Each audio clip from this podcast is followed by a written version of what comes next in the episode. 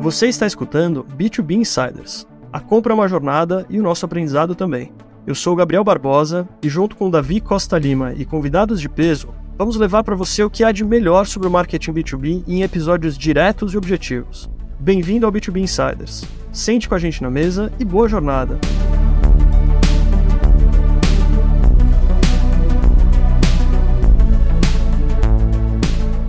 Olá a todos, sejam bem-vindos a mais um episódio do B2B Insiders, a maior comunidade de marketing B2B do Brasil. Então hoje eu estou aqui, eu, Gabriel Barbosa, meu fundador junto comigo aqui da B2B Insiders, e a Larissa Menezes.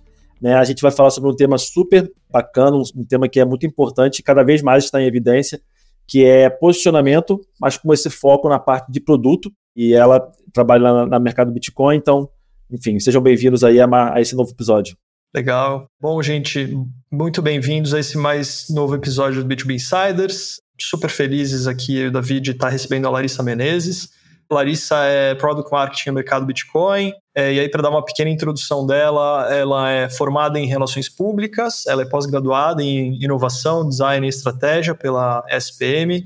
Ela atua como marketing de produto há mais de cinco anos no mercado financeiro especificamente, é fundadora do Universo PMM, ela estava contando um pouco aqui para gente do, desse projeto dela. Ela é professora do curso de Product Marketing e Product Leadership da Awari e é atual Product Marketing Manager de tokenização do mercado Bitcoin e colunista do blog MB.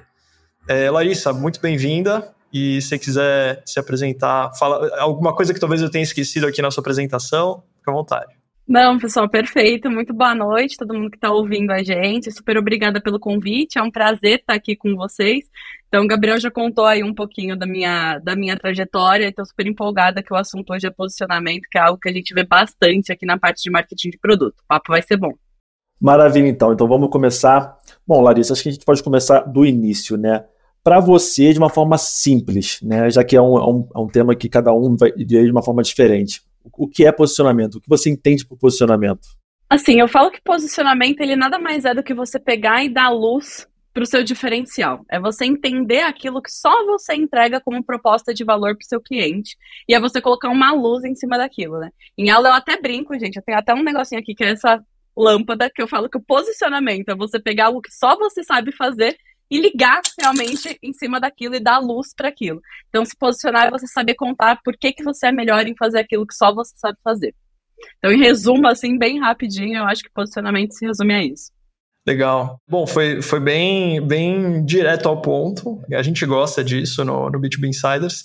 E acho que um ponto super importante do posicionamento é que a gente, na, na, metodologia de trabalho do B2B Insiders, a gente fala que né, o posicionamento ele, ele vem depois da definição de segmento de mercado, por uma razão específica, né? E o posicionamento muitas vezes é, é, mais a respeito de falar não do que sim, né? E eu até compartilhei hoje, a gente viu esse, esse post da April Dunford, que é uma das, das musas do, e inspirações aí do, do posicionamento de produto. E aí, nesse post, ela. Vou, vou ler o post, né? Para quem estiver vendo no vídeo depois, a gente coloca o post é, no vídeo. Quem estiver escutando, eu vou ler para todo mundo poder ter acesso. Né? Mas basicamente o que ela disse no post dela foi: um bom posicionamento geralmente restringe nosso foco ao mercado-alvo, caso de uso, comprador, onde sabemos que somos a melhor opção mas ao decidirmos dizer sim a algo, temos que dizer não a outra coisa. É interessante notar que, normalmente, não é na parte do sim da equação que as equipes ficam presas. Hashtag posicionamento. É, assim, ela foi mega sintética e ela também foi muito direto ao ponto no sentido em que posicionamento é mais a respeito de falar não do que falar sim, né? E, e aí, Larissa, eu queria te pedir para comentar um pouco desse post dela e, e, dessa visão dela e o que você acha sobre isso. Eu achei ela super direta, assim, ela conseguiu resumir bem também o que é se posicionar, né? E bem como você falou, Gabriel, o posicionamento ele só é possível depois que a gente realmente define o nosso público-alvo, o nosso mercado-alvo de atuação, né? Que é muito também um pouco do que ela traz. Porque se eu estou me posicionando, eu preciso primeiro responder a seguinte pergunta: para quem eu estou me posicionando? E se eu não tiver um conhecimento do público-alvo, é muito desafiador eu conseguir fazer esse, esse posicionamento de forma concreta, né? E quando ela traz um pouco isso, né, que as equipes ficam mais presas no não do que no sim, é porque eu acredito que no, no mercado, né, principalmente para quem tem a cabeça um pouco mais de empreendedor, no fundo a gente quer que o nosso produto seja para todo mundo, né? Quem não quer, né? Que o nosso produto seja universal, que consiga abranger diversos públicos-alvos, né? Mas quando a gente vê, né, traz isso para o ecossistema de empresa, principalmente quando a gente foca ali a falar de empresas com ecossistema de startup, por exemplo, a gente sabe que a gente tem recurso limitado, né? E quando a gente fala que a gente precisa se posicionar, é muito no sentido, né, de determinar um público-alvo público-alvo não é sobre exclusão. Então, acho que é um, é um, primeiro recado até que eu queria deixar aqui, né? Quando você determina um público-alvo para você trabalhar, não é que você está excluindo os outros, né? Mas você está determinando aonde você vai alocar os seus recursos e o seu tempo, né? E, e até uma recomendação, assim, que eu gosto de falar, é trabalhar público-alvo principalmente para quem está aí no, no, início, né, começando a empreender, muito no seu perfil de cliente ideal, né, tentar identificar realmente quem é aquele perfil de cliente ideal aquele cliente que ele vai ter mais chance de engajar com você, porque consequentemente você abaixa o seu custo de aquisição, você consegue fidelizar mais esse cliente, ele vai conseguir te retornar num período mais curto, né, de tempo. Então, quando ela fala isso, né, que, que é meio que como você dizer não também, é muito querendo falar né, aonde você vai aplicar os seus esforços aqui no primeiro momento, com quem que você vai falar, para quem você vai se posicionar. Então, quando a gente tem isso muito claro, se posicionar fica mais fácil, né? Então eu, eu, gosto muito da linha que ela, que ela traz, ela é muito sintética, ela é muito direto ao ponto. E aí, por, na maior parte das vezes, né, aquilo que a gente fala não é a forma também de se posicionar para quem realmente se importa com, com o seu produto, com a sua solução. Então, trabalhar público-alvo para trabalhar posicionamento é o que está intrínseco. Não, não tem como fazer, fazer um sem fazer outro, não. É interessante, né? Porque não é falar somente um não, é falar um não ainda, né? Porque ainda. acho que a questão é o, é o foco né? E posicionamento ele é muito importante. Eu vejo como uma etapa importantíssima. Assim. Eu e o Gabriel a gente ficou falando sobre posicionamento algumas semanas, assim, até a gente começar minimamente a concordar com alguma coisa. Porque é, ele é importante porque ele reflete o objetivo de negócio que você tem, da parte que vem de cima, do tipo, cara, a gente precisa penetrar mercado ou desenvolver mercado, então a gente tem que se posicionar e ele vai justamente se desdobrar na mensagem que você vai falar, ou seja, na parte tática para você penetrar nesse mercado. Então, sem posicionamento, você não consegue fazer uma ligação da parte tática ao objetivo de negócio, fica perdido. Né? E quem sofre mais é quem está na linha de frente, quem faz marketing, você não sabe para onde ir, com quem falar. Então, realmente, é, é, é o foco, né? Focar e não ainda. Depois que você vai conquistando espaço, você vai falando com outras pessoas e vai cada vez mais aí abrindo o mercado. Com certeza, e é, e é muito naquela lógica, né? Quando eu quero falar de tudo ou fazer tudo, eu acabo não falando nada quando a gente fala de se posicionar, é você estar tá intrínseco ali a meta de negócio também, né? O que você quer ser, aonde você está, no que, que você quer se transformar. Então, quando a gente se posiciona, a gente acaba trazendo também algo mais concreto. O cliente consegue entender para que, que você veio, né? Você acaba consolidando ali é, e amarrando o que o cliente realmente espera depois que ele vai ter a experiência com o seu produto. Então é perfeitamente nessa linha, né? Então queria até deixar aqui um recado para tirar é desmistificar um pouco isso, né? Que eu determinando um público-alvo, eu estou excluindo os demais. Não é bem por aí. Você só está fazendo algumas escolhas e trabalhando de forma estratégica e inteligente. Exatamente. Acho que. E aí, enfim, a gente está aqui no B2B Insiders e a gente está focando o nosso conteúdo principalmente para o público B2B. E aí, a gente até teve um papo interessante, uh, um dos outros podcasts que a gente fez com a, com a Guta, em que a gente falou de posicionamento para B2B ou para B2C. Ela falou: ah, não, acho que não tem muita diferença entre B2B e B2C do ponto de vista que todo mundo precisa se posicionar, né? Mas uma coisa que a gente estava falando aqui no, na, na preparação para o papo é, é sobre a importância do posicionamento para o B2B, né? Claro que para o B2C, obviamente, que é também super importante, mas, mas para o B2B, que muitas vezes acaba chegando um pouco atrasado em algumas coisas, dado que B2B, assim, historicamente é muito mais industrial, é menos tech, acabou que, que chegou um pouco atrasado em alguns conceitos e, e, e demorando para se, pelo, pelo menos no, nessas empresas mais industriais, mais antigas, demorou para de fato é, enganchar e começar a trabalhar da, da forma como o B2C já trabalhava em marketing, né? Então, para posicionamento especificamente, qual que é a importância do, de posicionar uma solução B2B? É, eu falo que B2B, por mais que quando a gente pensa no, no, posicionamento de uma forma mais generalista, né, meio que B2B e B2C se tornam ali a mesma coisa, precisa se posicionar. Só que tem, eu acho que no B2B tem um ponto que é um pouco de um complicômetro ali, né? Assim como a gente falou que para eu saber me posicionar, eu preciso entender muito bem do meu público-alvo. Normalmente, quando um negócio é B2B, ele tem uma cadeia ali até as pessoas entenderem que o seu produto faz sentido. E eu vou dar um exemplo para isso ficar mais tangível, né? A curva de tomada de decisão, ela tende a ser um pouco mais longa. Então, vamos supor que você é uma agência de marketing e você está vendendo o seu serviço e para tomada de decisão, né, para você realmente, para a empresa ali comprar o seu serviço, você vai ter algumas personas, né? Você vai ter o analista de marketing que realmente vai usar o seu sistema, usar a sua solução. Você tem o diretor de marketing que, ou o gerente de marketing talvez vai defender. Você tem a pessoa de compras que talvez você vai ter que negociar. Então, os tomadores de decisão, eu falo que na cadeia de B2B, é, normalmente é, é uma cauda mais longa ali, que a tomada de decisão acaba passando do que o cliente direto já tomar a decisão de compra ir lá e adquirir. Então, quando a gente vê isso, eu acho que isso se torna um pouquinho de complicômetro e até onde a, as empresas B2B têm um pouco de dificuldade de trabalhar com persona também, né? Porque são muitas pessoas para participar de toda essa cadeia de tomada de decisão e tudo mais. Então, a importância né, de se posicionar para o B2C ela já é de extrema. Para o B2B ela se torna mais ainda.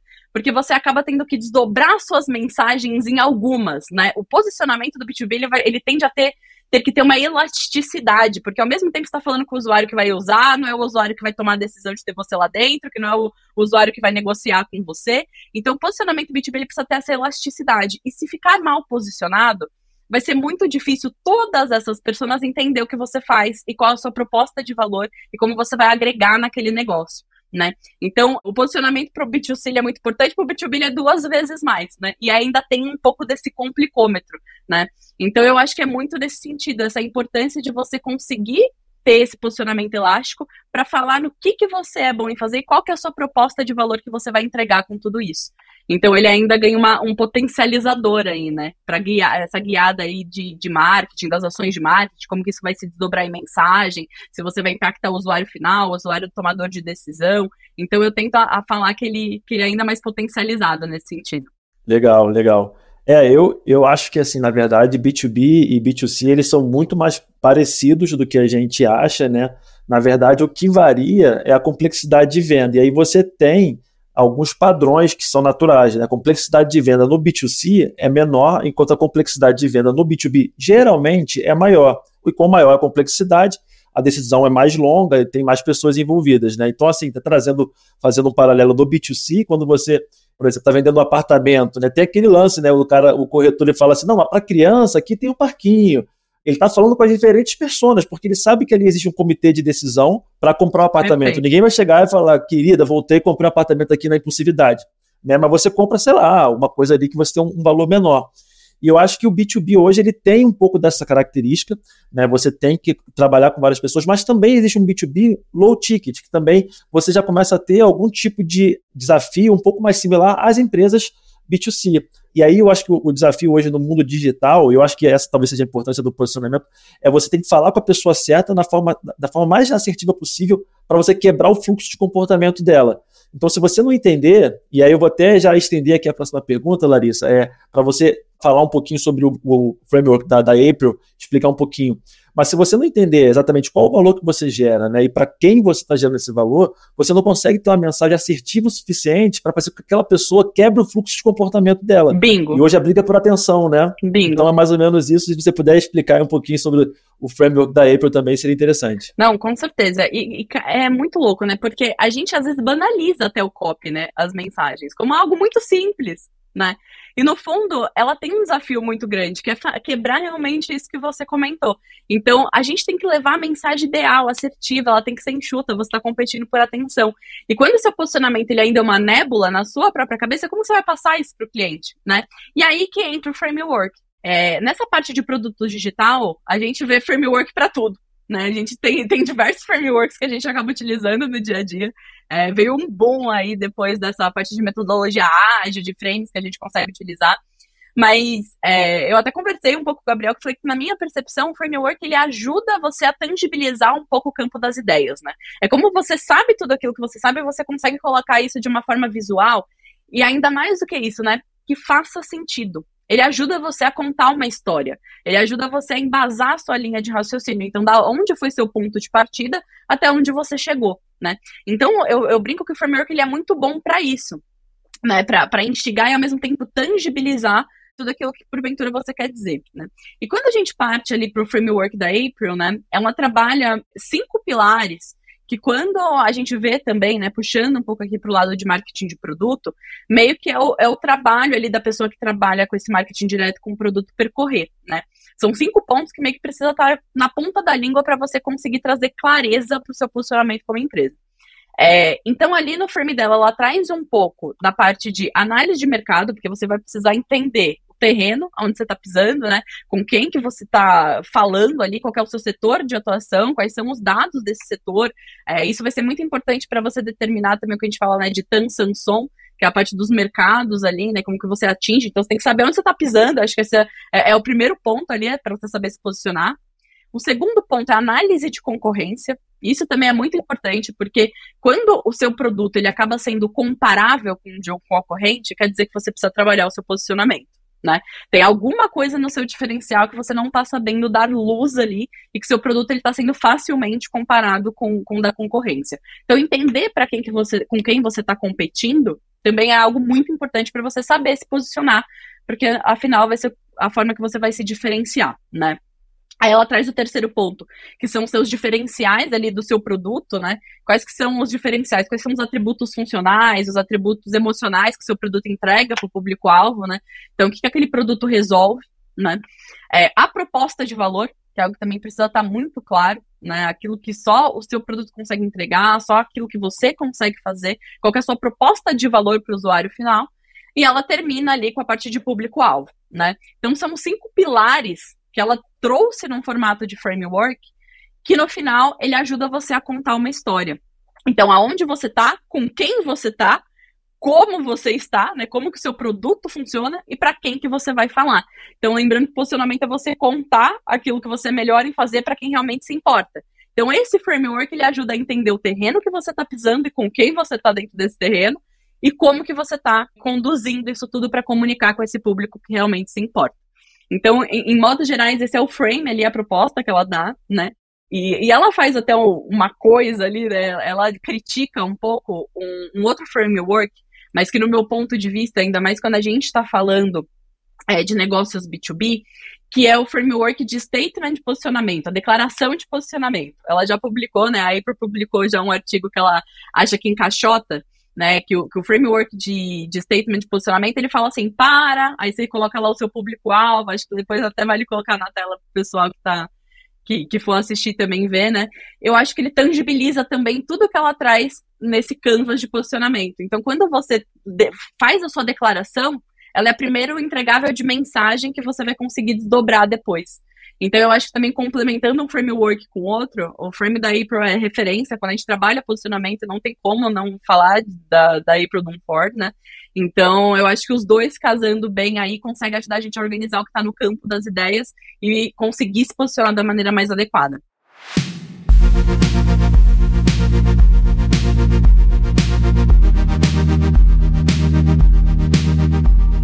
Legal. É, eu acho que eu assim, sou suspeito para falar porque quando as primeiras vezes que eu vi, eu, eu conheci através do Davi, o, o frame da April, eu conhecia esse outro framework, eu achava um negócio quadradinho, porque eu falava, cara, tudo bem, eu coloco ali, é, eu preencho as lacunas, mas aí.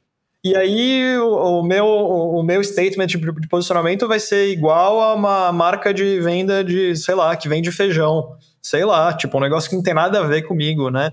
Então eu achava um negócio meio esquisito essa coisa do statement também. Então eu, eu me identifico bastante com essa crítica dela.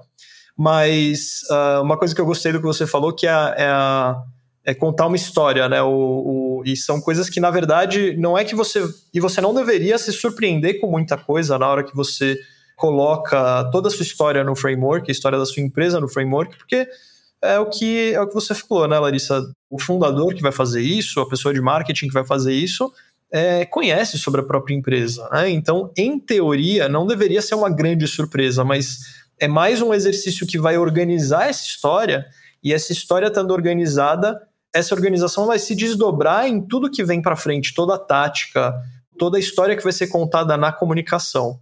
E aí, eu queria te perguntar uma coisa que a gente sempre tenta trazer no, no B2B Insiders tudo bem para a prática, porque às vezes a gente acha que tem muito conteúdo que, que fica muito no campo das ideias e aí acaba não, não ajudando as pessoas a de fato fazerem alguma coisa com aquilo, né? Então, eu queria entender, assim, dentro do. Assim, primeira coisa, né? Qual que é a importância desse framework?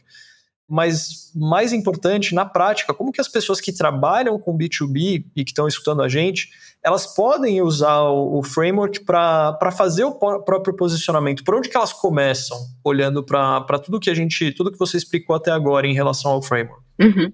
Eu acho que o, o primeiro ponto de partida ali né? Vai, vou chover um pouco numa olhada, mas eu acho que é muito importante destacar. Primeiro, o grupo de trabalho ou a área responsável, a pessoa responsável por trabalhar o posicionamento, seja ele do produto, né? E até eu falo que o produto, no fundo, ele tangibiliza a experiência do cliente com a marca. Então eu brinco que produto é marca, marca é produto. Uma coisa não dá para ficar descolada muito da outra, sabe? Ah, vou trabalhar marca e vou trabalhar produto cara, é, é, tem que conversar, né? Eu devo estar tendo aqui, porque eu acho que é, é uma, é uma confusão que já acontece. Já tive esse papo com o Gabriel já algumas vezes, né? Tipo, funciona marca vezes. e produto, né? Nossa, muitas vezes. Não tem como desassociar, gente, porque assim, como que você vai ter a experiência da marca Coca-Cola? É tomando Coca-Cola. Se no fundo for muito ruim, como que ela sustenta o posicionamento dela de marca? Não tem como, né? Então eu falo que a experiência com o seu produto é como o, o cliente final vai tangibilizar a experiência com a marca né? Dito isso, eu acho que um ponto primordial de partida para esse grupo de trabalho, para essa área responsável, é, vai ser, primeiro, saber muito sobre o que você está vendendo. Tem que saber muito sobre o produto. E eu brinco que um gap, eu acho que de, de muitas áreas, principalmente do marketing tradicional, é não entender de ponta a ponta o que, que o produto faz, o que realmente, aquele, como aquele, aquele produto funciona. E quando eu falo de conhecer do produto, não é só entender os atributos que você vai usar para vender, mas como que é a jornada? Quais sentimentos que aquele produto gera no usuário final? Ele, ele resolve alguma dor assim muito latente do dia a dia, que o, o, usuário vai se sentir como aliviado, contente, feliz? Como que é a experiência com o seu produto? Onde ele te acha? Como que ele te encontra, né? Então eu acho que, que essas perguntas ali, né, da dor que ele resolve, como que seu cliente vai sair depois de interagir com, com, com o produto? Eu acho que isso tem que estar muito claro na cabeça dessas pessoas para conseguir trazer para a aplicabilidade do framework, né? Eu acho que esse é um ponto primordial, saber e saber muito do produto. E tem hora, até se, se pessoas de marketing estiverem me, me ouvindo aqui, a gente tem que sair um pouco da zona de conforto entender um pouco mais do técnico mesmo, né? Ir para o técnico do produto, entende realmente como que ele funciona, qual que é a complexidade, como que está por trás dele.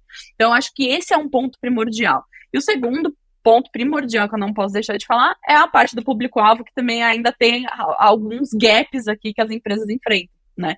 De não determinar, de não entender ainda com quem vai atuar, com quem vai falar. E se esses, principalmente esses dois pilares estiver muito sólido, né, na cabeça desse, da, da pessoa, enfim, da área que vai determinar o posicionamento, ele vai ficar um pouco capenga, né? Então, como que você pega esse posicionamento e traz para a prática?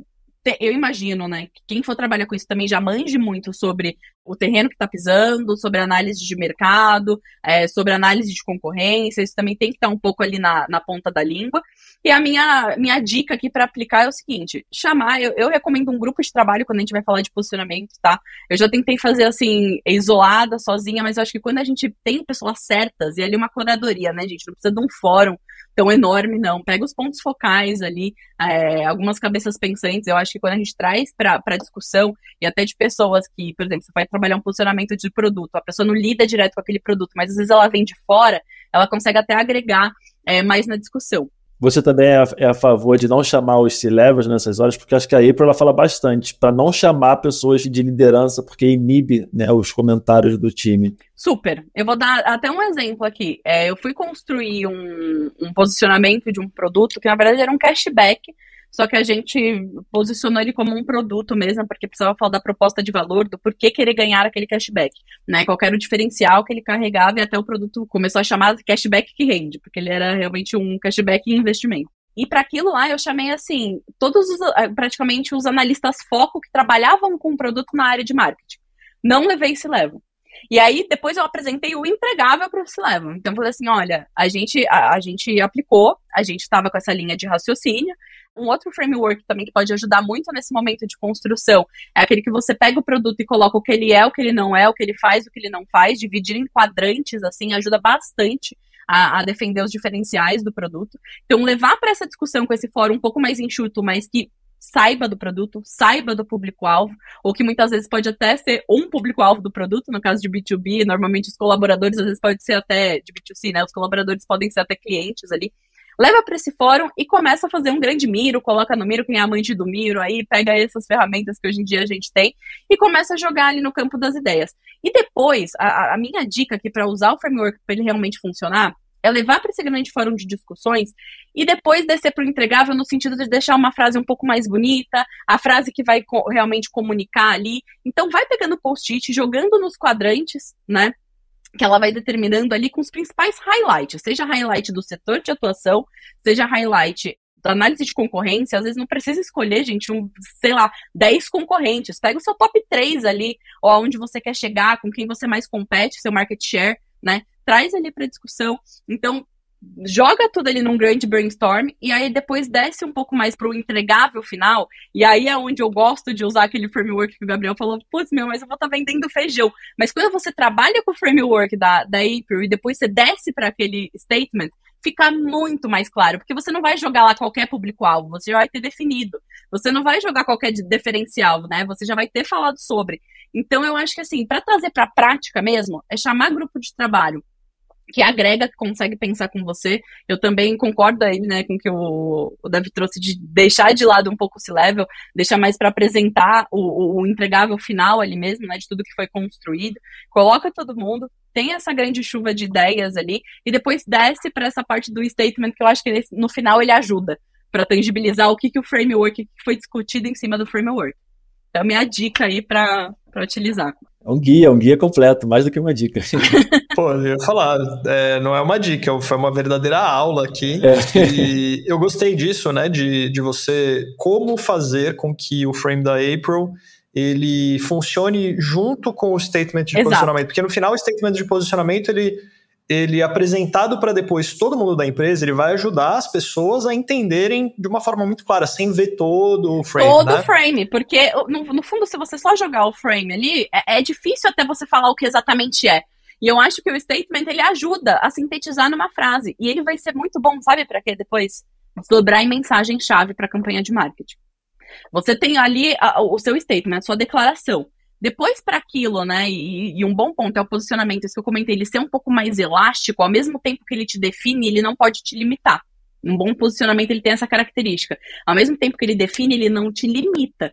Então ele tem essa elasticidade para depois você pegar ele e ramificar nas principais mensagens chaves para o usuário. Então ele ajuda é, porque às vezes o frame pode ficar um pouco confuso, porque esse momento de brainstormar mesmo é você começar a jogar ali algumas ideias, definir público-alvo, ter algumas discussões mais profundas. Então eu fico feliz aí de que vocês tenham gostado um pouquinho da dica ali. Eu, eu confesso que eu já testei algumas vezes e é a forma que mais deu certo até agora. Então eu tô passando dica boa. É, não, eu, eu acho que assim, pro call to action, principalmente, assim, é, é, é esse statement, né? O que eu lembro até na época, foi, o Gabriel falou, né? Quando eu comecei a cair um pouco mais em cima do framework da, da April, é porque é um framework que te provoca a saber as respostas que, vai, que vão entrar depois nesse statement. O statement, quando você começa por ele, é meio randômico. Se você quer, você quer preencher as lacunas, você pega daqui, pega dali. E ali ela existe esse componente de storytelling mesmo. Você tem que responder uma coisa para depois responder a outra e elas estão ligadas. E aí no final você tem a resposta. E o statement é isso, cara. O call to action é, cara, nós somos o melhor para tal. Nós somos o melhor fazendo tal coisa para tal. Diferente de tal, os concorrentes. Exatamente. Então, assim, é, é um mantra, é um mantra e você sabe que, que é com quem você está falando. Então, eu acho que é bem por aí mesmo. É interessante essa correlação. Então, Larissa, aproveitando aqui o nosso papo, me, me veio aqui uma, uma pergunta e, bom, aí você vai no freestyle mesmo, né? Sabendo que hoje no B2B a gente tem essa ideia de que o produto, né, cada no B2B Tech principalmente, o produto ele é muito vivo, né? Então é um produto que está em constante mudança, está em constante atualização, um produto, né, quase que always beta. E aí a ideia é que você, como um product marketing, você falou há um tempo atrás, tipo assim, ah, você tem que ir para o técnico. Como que, assim, uma pessoa hoje que está assistindo a gente, que trabalha numa, numa SaaS B2B, no marketing, né? Como é que ela consegue transitar entre o, a parte do marketing, de mensagem, de mercado, mas também entrando dentro do produto? Como é que você vê isso? É um desafio? Existe alguma dica, alguma coisa que fez você mudar, que eu acho que seria algo interessante, isso aqui é uma dúvida comum. Minha dica, e aí eu falo essa dica para todos os profissionais de tecnologia. Hoje, ser long life learning não é uma opção. Você precisa estudar o tempo inteiro. No fundo, No fundo, mesmo, é isso. Porque, assim, né, eu, eu brinco, porque no passado, gente, é, se a gente for pegar lá de 1950 até 1900 o mundo não mudou muito, né? A gente não tinha a questão da exponencialidade. As coisas não mudavam assim freneticamente, a gente não estava no que a gente chama hoje de mundo VUCA, mundo BANI aí, que é muito falado, né, atualmente. Agora hoje, se eu, às vezes a gente vai estar tá fazendo aqui esse podcast, daqui seis meses alguma coisa já saiu no mercado, já mudou, a gente já sabe outro conceito, já aprendeu coisa nova e, e o negócio já, já tomou outro rumo. Né? A gente está vendo aí o que está acontecendo com o boom das inteligências artificiais, boom do metaverso, boom de Web 3.0. Eu estou muito inserida nesse aspecto aqui, né? Por estar trabalhando no universo cripto, então acaba sendo inerente, né? Eu ficar um pouco por dentro disso. Só que hoje, você realmente estudar saber, né, aquilo que você faz, como que anda o seu mercado, como que está o seu setor, é algo diário. É algo diário. Eu imagino que vocês aqui, muitos empreendedores que vão estar tá escutando a gente, todo dia entra, vê notícia, vê como que tá, se aconteceu alguma coisa no setor, se saiu alguma coisa na mídia. Então, assim, profissionais de marketing têm que entender também, né, que eu acho que e foi um pouco e é muito a bandeira da área de marketing de produto de ser um marketing mais estratégico, de ser aquele marketing que vai mexer na receita da empresa, porque ele está lá trabalhando pelo produto para deixar o produto em fase de crescimento, em fase de maturidade, e ele é realmente, né, é, é a voz do cliente pegando aquilo que o produto entrega e traduzindo para o cliente, né? Então a gente funciona mais ou menos como um, como um tradutor. E visto esse cenário, para você conseguir saber tanto do técnico quanto suas skills também que, que a área de marketing exige, é você estudar o tempo inteiro. Então eu vou dar um exemplo. Eu estou trabalhando com produto digital há muito tempo. Eu confesso, eu não sei chegar aqui na frente do computador e codar, né? E ser um desenvolvedor. Mas eu conheço, sei falar um pouco sobre eventos de back-end, eventos de front-end, consigo trocar é, uma ideia ali é, de acordo com o que eu estudei. Então, para um profissional de marketing, além daquilo que ele já, já tem como skills, é estudo. É estudo, é ser curioso, é ir atrás, é, é perguntar, é ser aquele profissional meio que incomodado, mas por que, que isso funciona, por que, que isso não dá certo? E um pulo do gato muito importante, que eu brinco com os profissionais de marketing, é assim, chega de falar que é da galera de humanas e que não tem familiaridade com dados. Eu falei, isso não dá mais. Profissionais de marketing, não. E quando a gente vai falar, e olha que eu tô falando isso, eu era uma dessas pessoas que falava, não, eu sou de humanas, eu não, não curto muito número, não, deixa comigo é mais texto. Só que pensa comigo, né? Quando a gente fala também da parte de posicionamento, se eu não souber aonde o meu produto está nessa história, se eu não conseguir pegar um dashboard de performance do meu produto e, no fundo, interpretar, porque análise de dados é mais humana do que exata, se você for parar para pensar. Porque o dado pelo dado, ele está ali. Agora, a interpretação que você faz em cima daquilo é o que vai determinar seus próximos passos. E aí, é algo muito importante também para reposicionamento, porque como a gente está nesse universo que ele muda o tempo inteiro, qualquer momento é um momento também de se reposicionar né? Às vezes acontece alguma coisa no seu setor, é, sai alguma lei, sai alguma regulamentação ou coisa do tipo que você precisa trabalhar o seu reposicionamento. Né? E se você não for esse profissional de marketing que ao mesmo tempo tem essas skills, mas consegue entender o termômetro do mercado, o termômetro de performance do seu produto, às vezes você vai estar tá comendo bola. Então eu brinco que acho que, que essa seria a minha, minha dica também para os profissionais aí. Incrível. A gente falou já, a gente falou algumas vezes também do fato de que é difícil alguém dizer que é especialista em qualquer coisa hoje em dia, porque como as coisas mudam muito rápido, né? Como que você vai se manter especialista em uma coisa se daqui seis meses essa coisa na qual você é especialista já mudou completamente? Então, é isso. Ou você está aprendendo o tempo todo sobre a mesma coisa que você é especialista, ou então você já daqui seis meses não vai mais ser especialista naquela coisa. Exato. Então, é, é é muito Por mais que os isso. call to action sejam fale com especialista, né? O que mais tem é call to action fale com especialista. Tá cheio de especialista por aí. Exatamente. Mas é um ponto muito interessante. Inclusive, tem um livro, gente, que eu super recomendo, que fala, né? O mundo de. de é, os generalistas vencem o mundo de especialistas. Recomendo também esse livro que faz um pouco da leitura. Já, Pegou referência, Gabriel? Eu, eu já, não, eu, eu falei sobre esse livro num post meu há ah, um mês e pouquinho legal. atrás. E, e, bombou, um monte de gente. Bombou assim, porque um monte de gente se identificou e falou: Nossa, eu sempre achei que ser generalista é horrível. Exato, gente. Cara, pelo contrário, é incrível, porque você tá aberto a muita coisa, né? Perfeito. E é o que eu falo, né? Eu, eu tenho muitos alunos, né, enfim, na UARI, e é o que eu pego de aluno com crise existencial, de que eu preciso ser alguma coisa específica e eu não sei o que eu sou uhum. e eu estou tentando recolocação e eu não sei o que eu faço. Eu fiz também um artigo que tá lá no meu LinkedIn, é, que fala que o futuro vão ser de profissionais nexialistas, né? É um conceito que está surgindo muito, inclusive recomendo pessoal aqui, é, é um conceito que ele é trazido muito pelo Walter Longo, que o nexialista é aquele profissional que consegue pegar o todo e fazer nexos né? E você conseguir fazer com que as coisas se conversem. Então, o nexialista, o, o profissional do futuro, ele vai ser esse profissional nexialista, até para trabalhar aí com inteligências artificiais que estão chegando, com a tecnologia que está cada vez mais em alta, como que você vai pegar tudo isso a seu favor e conseguir construir os nexos? Então, eu, eu concordo 100% com essa linha de raciocínio. Eu recomendo também o pessoal pesquisar sobre nexialismo, que é algo muito bom. Pô, já vou, vou pesquisar amanhã sobre isso. Só não vou hoje, porque depois que a gente tá terminar aqui, tá eu vou. É, mas, mas muito bom. É, bom, acho que. Então, falando em Nexo e falando no, no framework que a gente estava tava falando até agora, então vamos, vamos bem para a prática, assim, Larissa. A gente uh, falou aí nos, nos bastidores um pouco sobre as suas experiências, né? Sobre como você colocou já o framework na prática. É, então, dá um pouco dos exemplos para nós, assim, né, de como você posicionou as soluções das empresas pelas quais você já passou. Acho que traz os principais exemplos, os que para você fazem mais sentido. E, enfim, então, se você puder falar um pouco, talvez, de um case de sucesso e, de repente, talvez um outro de não vou dizer insucesso, mas, mas né, que você precisou talvez quebrar um pouco mais a cabeça, que te ofereceu um pouco mais de dificuldade. Conta um pouco pra gente disso. Não, perfeito, vamos lá. Eu acho que assim, o case de sucesso mais recente que eu tenho para falar é do próprio mercado Bitcoin, né? E aí eu vou contar um pouco da, da história do todo também para as pessoas entenderem, né? Há mais ou menos um ano, a gente abriu a área de B2B dentro do mercado Bitcoin. Então, antes era uma empresa é, praticamente 100% B2C, onde as pessoas entravam, faziam seus investimentos. E hoje a gente já abriu uma vertente B2B, onde a gente faz o relacionamento com o escritório de investimento, e aí, por fim, ele que distribui os nossos produtos, né? Então chega a ser até um B2B2C. E essa área foi fundada há um ano.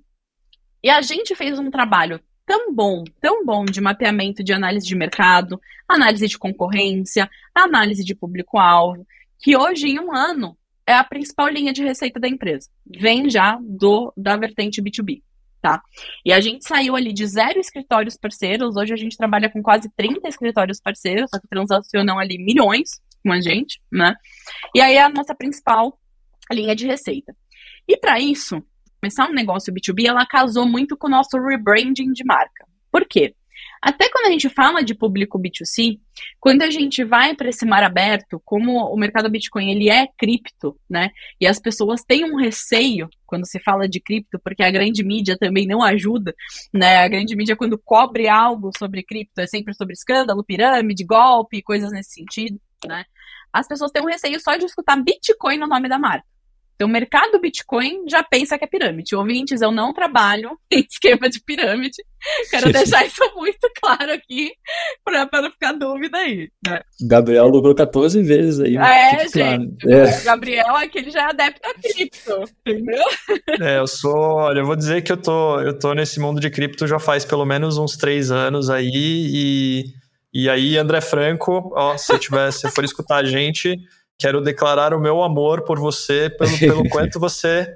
O, o call que você deu de Axie Infinity foi, foi genial. Eu vou mandar é, pra Muita ele. gente vai achar que eu sou louco, mas foi fenomenal, fenomenal. Ele sim é especialista, fã, né? Ele sim é especialista. Ele, ele é especialista. Ele mas ele é um cara que está sempre estudando, sempre, sempre, sempre estudando. Long life então, learning. Ele, Exatamente, ele está totalmente de acordo aqui com a Larissa, o que a Larissa falou, mas vamos lá, vamos, vamos lá. voltar ao... É, e aí a gente viu que só de carregar o nome Bitcoin, né, que no fundo é um produto, é a criptomoeda mais famosa do mundo, é, isso já dava um receio, né, para os clientes, então a gente fez a transição de marca, que até hoje a gente não fez ela pro B2C 100%, mas pro B2B ela já tombou totalmente, que é mudar de mercado Bitcoin para MB, né, então a gente se posicionou, fez o rebranding aí voltado para MB. E quando a gente começou esse relacionamento e esse posicionamento, a gente teve que fazer, além do posicionamento de marca, o reposicionamento de alguns produtos que a gente tinha aqui, né? E um case assim de super sucesso que a gente fez é com um produto que a gente chama hoje em dia que é a nossa renda fixa digital, que antes, antes da gente pensar no posicionamento desse produto, gente, ele chamava tokens lastreados. Se a pessoa não entende o que é Bitcoin, tokens lastreados, eu acho que muito menos, né? Mas era um produto ainda que ele era um pouco tímido aqui dentro da empresa e que ele não era muito bem trabalhado. Então, quando a gente começou a trabalhar, a gente fez até é, mudou o naming do produto para renda fixa digital, porque a pessoa, quando escuta, já remete ao tradicional. E o nosso posicionamento foi muito esse. Então, vendo esses paralelos, estudando muito sobre o comportamento do público-alvo, o assessor de investimento que está lá na ponta, o cliente do assessor que está lá na outra ponta, que essas pessoas buscam? E aí a gente se posiciona muito voltado para a segurança. E que ao mesmo tempo que a gente consegue entregar a segurança do tradicional, a gente consegue potencializar os seus ganhos, porque a gente está sempre à frente do tradicional. A gente já é Web 3.0, a gente já é blockchain, a gente já é nova economia digital. Então a gente se apropriou muito desse terreno, e vocês podem ver que ele te dá uma elasticidade, quando eu falo que eu sou o melhor no que eu faço na nova economia digital, isso dá uma elasticidade de você Eita. trabalhar mensagens ali, né? Lembra que te define, mas não te limita. E aí a gente começou a posicionar esse produto, né, nos canais de B2B. Hoje em dia a gente vê que praticamente, é, eu tava pegando esse dado ali, 78% das pessoas, 82% das pessoas que investem voltam a investir no produto porque entendeu muito bem a proposta de valor dele, ainda mais depois que a gente mudou o naming para renda fixa digital, já remete que é o tradicional, só que com digital na frente. Então já tem um plus a mais, que fala sobre o nosso posicionamento, porque a gente se posiciona dessa forma, né? Vá muito além do tradicional com a nova renda fixa digital do mercado Bitcoin. Então, foi um case assim de mega sucesso. Hoje em dia a gente já está com uma esteira para fechar mais negócio com diversos parceiros escritórios de investimento e hoje é uma das principais canais de distribuição de produto aqui dentro da empresa. E junto com isso a gente fez um baita trabalho também de sales enablement, né, que a gente fala que é capacitação desse time de vendas. Eu acho que para quando a gente vem aqui para negócios B2B, sales enablement é outra vertente que tem que estar tá muito bem, né? Porque se você não empodera o seu vendedor, se o seu vendedor não fala, não sabe falar, né, daquilo que ele está vendendo, vai ser muito difícil ele conseguir é, performar, trazer conversão e tudo mais. Então, ao mesmo tempo que a gente posicionou o produto muito bem, a gente também fez um trabalho com a força de vendas muito bem feito, é, dando e-book, dando treinamento, vídeos, pegando esse educacional mesmo para ele transmitir o posicionamento que a gente construiu dentro de casa para o cliente dele. Então foi um case de, de super sucesso e hoje a gente é MB para nossa vertente de B2B.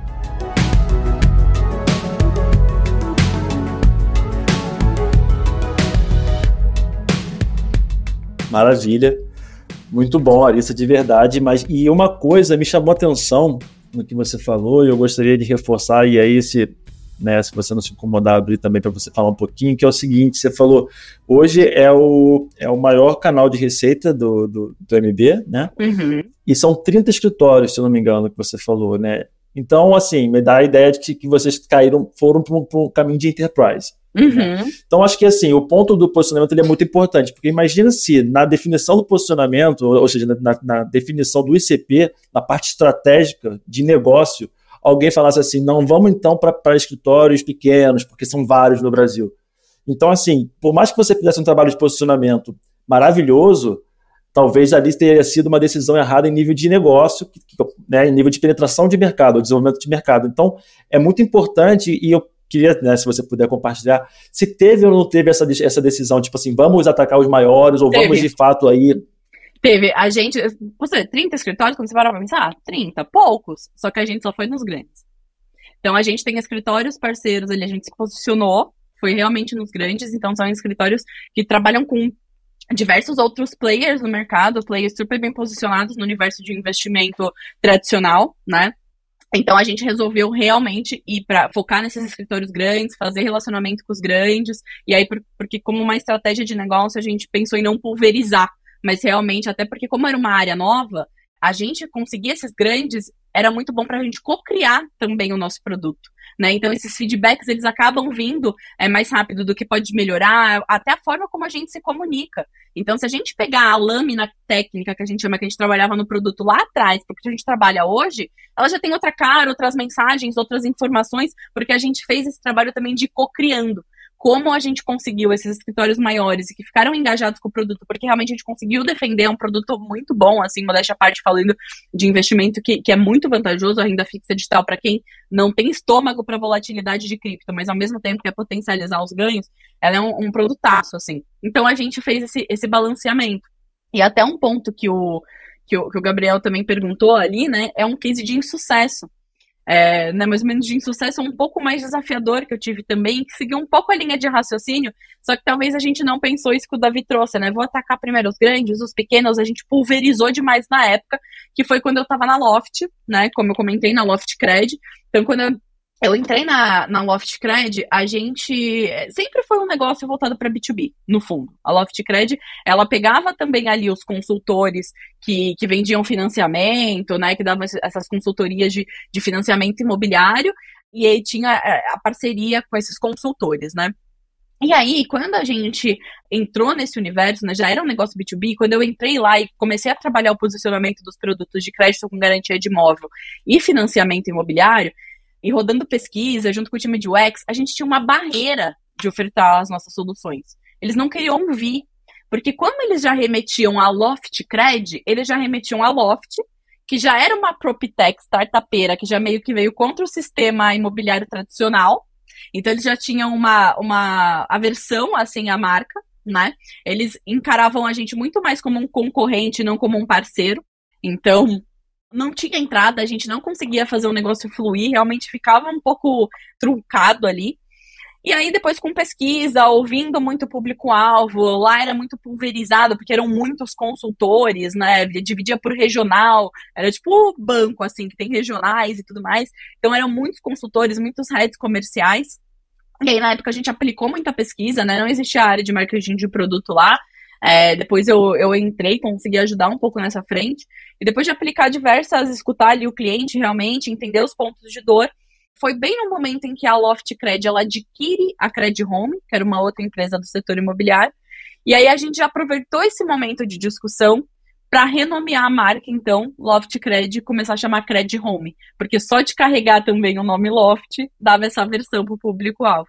E aí a gente começou a se posicionar muito nessa linha de ser parceiro, de construir junto. A gente começou a fazer eventos de engajamento para passar esse posicionamento, para explicar um pouco mais sobre os nossos produtos, porque a gente não conseguia, a gente nem explicar o produto, não tinha espaço. O consultor ele não queria ouvir, era uma parede fechada.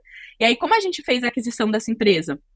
E depois decidiu seguir com o, com o nome dela, a gente conseguiu construir um pouco mais de espaço, conseguiu fazer campanhas de marketing mais voltada ali para os pontos de dor, realmente escutou, e aí a gente virou o jogo, e depois é, eu lembro que o engajamento com o nosso produto, assim, o, até o crédito com garantia de imóvel, ele passou do patinho feio para o produto que, que era foco ali no, no quarter seguinte. Então, como o posicionamento ele é relevante, como você saber contar aquilo que só você sabe fazer, é o que o seu cliente final ele, ele precisa ali, ele precisa desse gancho. E aí depois você vai trabalhando esse engajamento. Excepcional. É, bom, foi uma verdadeira aula agora, tudo isso que a gente ouviu. Bom, e não é de surpreender, dado que a, a Larissa a, também é professora, né? Então, não, não me surpreendo com o fato da gente acabar de ter tido uma grande, grande aula. Então, assim, vou tentar dar uma, uma resumida aqui nos pontos-chave para a gente, então, encaminhar para o fechamento aqui, né? Então, do que eu captei aqui de tudo que a gente falou, né? Não tudo, obviamente, mas talvez os pontos que para mim se ressal é, ressaltaram aqui como os mais importantes, né? Então, posicionamento ele serve para diferenciar o seu produto da concorrência, né? Que você começou o papo hoje falando sobre isso, né? De jogar a luz a, é, em cima do seu diferencial e agora terminou falando sobre isso também, né? Então, como é de fato a importância e a relevância do posicionamento. É saber tudo sobre o seu cliente e saber muito e tudo sobre o seu produto, né? Usar o produto, entender tecnicamente o produto, como essas duas coisas são as duas chaves para você conseguir fazer o posicionamento, né? Para fazer o posicionamento, então, chamar um grupo de trabalho é, tentar manter os C-levels de fora desse grupo de trabalho, até para poder, para não inibir as pessoas desse grupo de trabalho a, a desenvolverem isso, né? É, profissionais de marketing de produto precisam estar tá sempre aprendendo. Profissionais uh, né, generalistas e, e, o termo novo aqui que a Larissa trouxe para gente, os nexialistas. Então, vou até estudar depois esse. Vamos gravar um podcast só sobre nexialismo. Já vamos gravar só sobre isso. Vamos marcar, vamos, vamos já marcar. pôr na agenda. É, então, esses profissionais trazem o nexo e também um ponto que é interessante agora nessa, nesses, no, nos exercícios práticos, né? Que no exemplo do, do MB, que uma decisão de negócio como o segmento que o cliente, que os seus clientes estão, né? Então, se eu vou focar, por exemplo, no enterprise, se eu vou focar no low ticket e o porte dos clientes, como isso vai redefinir totalmente como a empresa vai fazer o posicionamento, né? Porque vai mudar a forma de você comunicar a sua solução. Então, as coisas estão totalmente conectadas, né? Não, perfeito. E eu acho que até complementando aí um pouco do que o Gabriel falou e o que a Larissa falou também, óbvio, né, que é interpretar os dados, né? A gente tem que usar o nosso lado de humanas para interpretar os dados. E eu acho que o trabalho do marketing hoje nesse mar de informações e de possibilidades é isso, né? No final das contas, a pessoa que, né, o, o time que falou vamos atacar essas 30 contas, né, eles, esse é o resultado de uma interpretação né, de mercado, de dados, né? Então a gente tem que traduzir a todo momento, sejam dados né, macros do, do ambiente, né, que já vem aí desde a época da análise do SWOT lá, né, já, já era meio que era isso, né, e análise também, obviamente, interna, né, do, do, das nossas fraquezas, oportunidades, dado que o produto hoje está sempre mudando, né, e até gente até fala que, que é, antigamente tinha essa frase, né, que tem até hoje, né, que produto é marketing bom, não só produto ruim, só que hoje isso muda, porque o marketing ele consegue, se você está ouvindo ativamente o seu, o seu consumidor, você consegue salvar o seu produto ruim e está sempre otimizando ele. Então, é importante. Então, para mim, a, a, minha grande lição que ficou do papo de hoje é esse, que a gente tem que estar tá olhando para o nosso produto, olhando para o mercado, sabendo traduzir aí toda esse, essa massa de informações que é gerada. Perfeito, gente. Para construir posicionamento, é, eu juro, no começo vai parecer estranho, mas ser data-driven é muito bom também nesses momentos, né? É muito isso que o Davi falou, que o Gabriel também trouxe. Eu acho que é, também um outro super highlight aqui durante o papo é o quão importante, né? Às vezes a gente fala, a gente tá no dia a dia, fala de posicionamento, porque pra gente já é algo tão é, virabal, assim, né, no dia a dia, mas como ele é importante, como um posicionamento bem trabalhado. Eu sei que no, no começo, né, eu brinco, eu falo, parece ser um pouco fluffy, né? Parece ficar no mundo das ideias, não ser algo tangível pro negócio. Mas se você pega o médio e longo prazo, depois de um posicionamento bem trabalhado, você vai ver realmente mexer os ponteiros da empresa em relação à venda. Então, minha dica aqui, gente, não deixa para depois. Não lança o produto sem posicionamento. Trabalhe o posicionamento antes de lançar. Acho que é outro ponto importante, né, que a gente pode falar aqui. Lança o produto depois que você tiver ali o seu posicionamento muito bem definido. Vai certeiro, né? Vai certeiro, não dá margem ali para erro. Acho que fica uma dica aí também para quem estiver ouvindo a gente. Excelente. É, bom, a gente falou aqui, então, né, sobre tudo relacionado ao posicionamento e uma das coisas super importantes do, de tudo que a gente falou é o framework da April, né? A gente mostrou para quem assistiu para a gente em vídeo. É, a gente vai deixar também um link para vocês poderem acessar o framework, ver esse framework, né, é, para quem quiser usar, para quem se interessar. Vamos colocar aqui também na descrição do episódio o LinkedIn da April para vocês se conectarem com a April e da Larissa, para também se conectarem com a Larissa. Larissa, super obrigado por uh, ceder esse tempo para a gente, por dar essa verdadeira aula, compartilhar toda a sua experiência e, e enfim, tudo que você aprendeu até aqui é, em relação a, a posicionamento. Óbvio que não foi tudo, mas foi muita coisa.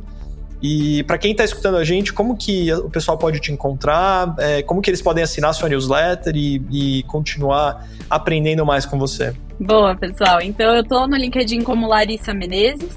É, me procura lá que tem uma foto que é verde limão, bem cripto. Vocês vão olhar para a foto e vão falar: ah, é, é de cripto, deve ser essa Larissa. Então, eu tô como Larissa Menezes, acessando meu perfil no LinkedIn. Vocês já vão receber um convite para assinar a newsletter do Universo PMM e no Instagram também como arroba Universo PMM. Lá eu ando um pouco parada, mas em breve penso em retomar também. Então me acompanha lá. Maravilha, pessoal. Obrigado, Larissa. Obrigado, Gabriel. Foi um prazer ter vocês aqui hoje. Quase uma hora de conversa. Eu lembro que no início a gente falou, eu e o Gabriel, vamos tentar ficar ali nos 30 minutos e tal, mas quando o papo. É, eu, a, gente, a, gente, a, gente, a gente tentou a gente se posicionou, né? Mas agora a gente está começando. Talvez a gente tenha que se reposicionar. Mas é isso, faz parte. Quando o papo bom, a coisa vai um pouco além, e isso é, é, é, é problema bom. Então espero que vocês tenham gostado aí. Obrigado pela presença e até a próxima. Até a próxima, pessoal. Obrigado, gente. Espero que você tenha gostado de mais esse episódio do B2B Insiders. Ajude a gente a metrificar nosso trabalho, hein? Não deixe de avaliar esse podcast no seu player, porque é super importante pra gente. E, para mais conteúdos, não deixe de seguir a gente no LinkedIn. Gabriel Barbosa, com Z, e Davi, com D no final, Costa Lima. Os links estão na descrição e te esperamos por lá.